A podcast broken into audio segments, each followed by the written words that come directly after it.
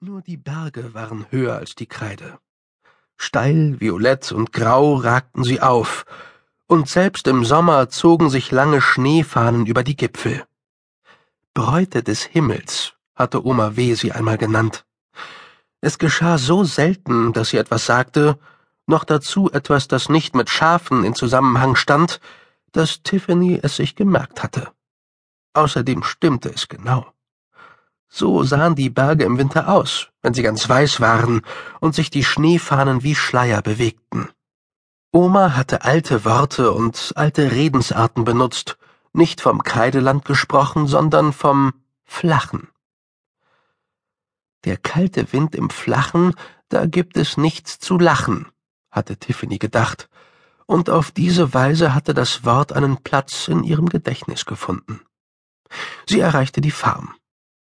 Die Leute neigten dazu, Tiffany in Ruhe zu lassen. Das hatte nichts Grausames oder Unangenehmes an sich. Die Farm war groß, und alle mussten sich um ihre Arbeit kümmern. Und Tiffany erledigte ihre sehr gut, wodurch sie in gewisser Weise unsichtbar wurde.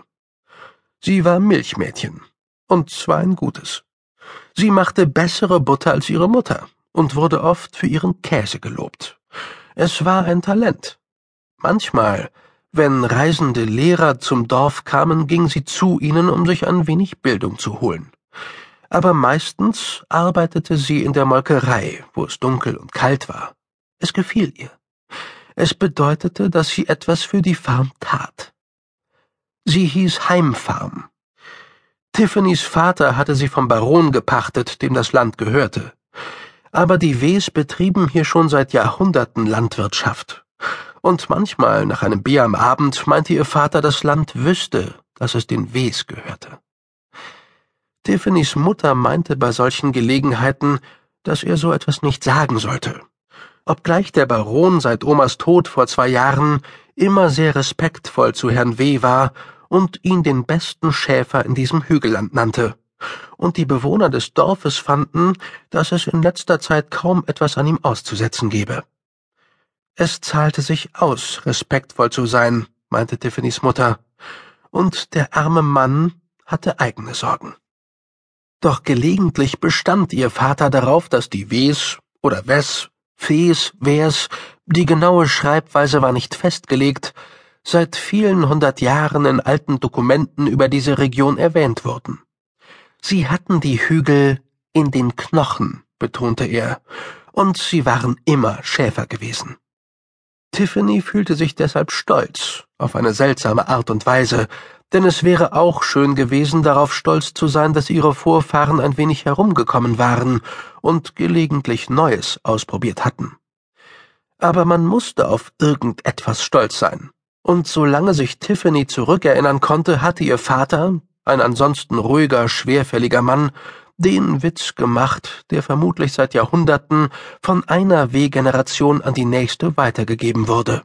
Er sagte zum Beispiel oh, Wieder ein harter Arbeitstag, oh weh, oder Morgens weh und abends weh, oder gar Heute tut mir alles weh. Wenn man so etwas zum dritten Mal hörte, klang es nicht mehr besonders komisch, aber Tiffany hätte den Witz vermisst, wenn sie die entsprechenden Worte von ihrem Vater eine Woche nicht gehört hätte. Es waren Vaterwitze, sie mussten nicht komisch sein. Und wie auch immer Tiffany's Vorfahren ihren Familiennamen geschrieben hatten, sie waren geblieben und nicht fortgezogen, trotz aller Wehwehchen. In der Küche traf Tiffany niemanden an. Vermutlich war ihre Mutter zu den Schurpfärchen gegangen um den Männern, die in dieser Woche die Schafe schoren, das Mittagessen zu bringen. Tiffany's Schwestern Hannah und Fastidia waren ebenfalls dort, rollten Fließe und beobachteten einige der jüngeren Männer. Während der Schuhe waren sie immer besonders fleißig. Neben dem großen schwarzen Herd stand das Regal, das Tiffany's Mutter noch immer Omas Bibliothek nannte. Sie fand Gefallen an der Vorstellung, eine Bibliothek zu besitzen. Alle anderen nannten es Omas Regal.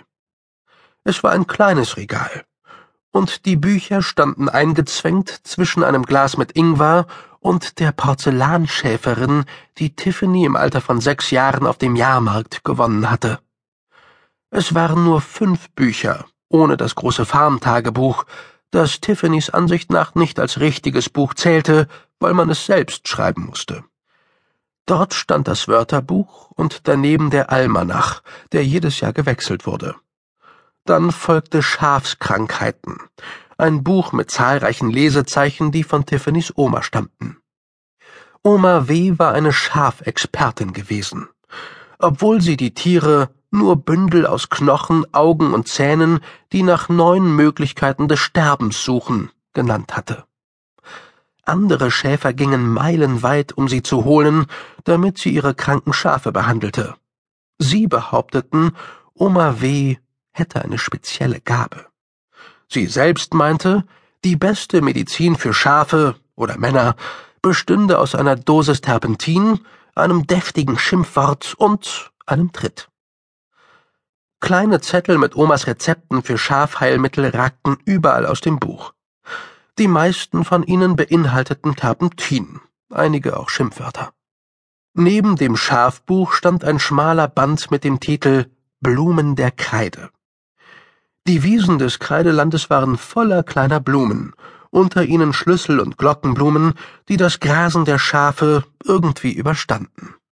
Die Blumen der Kreide mussten zäh und schlau sein, um die Schafe und die Schneestürme im Winter zu überleben. Jemand hatte vor langer Zeit die Bilder der Blumen koloriert. Auf dem Deckblatt des Buches stand mit sauberer Handschrift Sarah Grizzle geschrieben. Das war Omas Name vor ihrer Heirat gewesen. Vielleicht hatte sie W für besser gehalten als Grizzle. Und schließlich war da noch Märchen für liebe Kinder, ein sehr altes Buch, das vermutlich aus den Anfängen der Rechtschreibung stammte. Tiffany trat auf einen Stuhl, nahm es vom Regal und blätterte, bis sie fand, was sie suchte. Eine Zeit lang blickte sie darauf hinab. Dann stellte sie das Buch zurück, trug den Stuhl zum Tisch und öffnete den Geschirrschrank. Sie nahm einen Suppenteller, ging zu einer Kommode und holte das Maßband hervor, das ihre Mutter beim Schneidern benutzte. Damit maß sie den Teller aus. Hm, sagte sie. Acht Zoll. Warum haben Sie es nicht einfach gesagt? Tiffany löste die größte Pfanne vom Haken, das Exemplar, mit dem man das Frühstück für sechs Personen braten konnte. Dann nahm sie Süßigkeiten aus dem Glas auf der Anrichte und füllte sie in eine alte Papiertüte.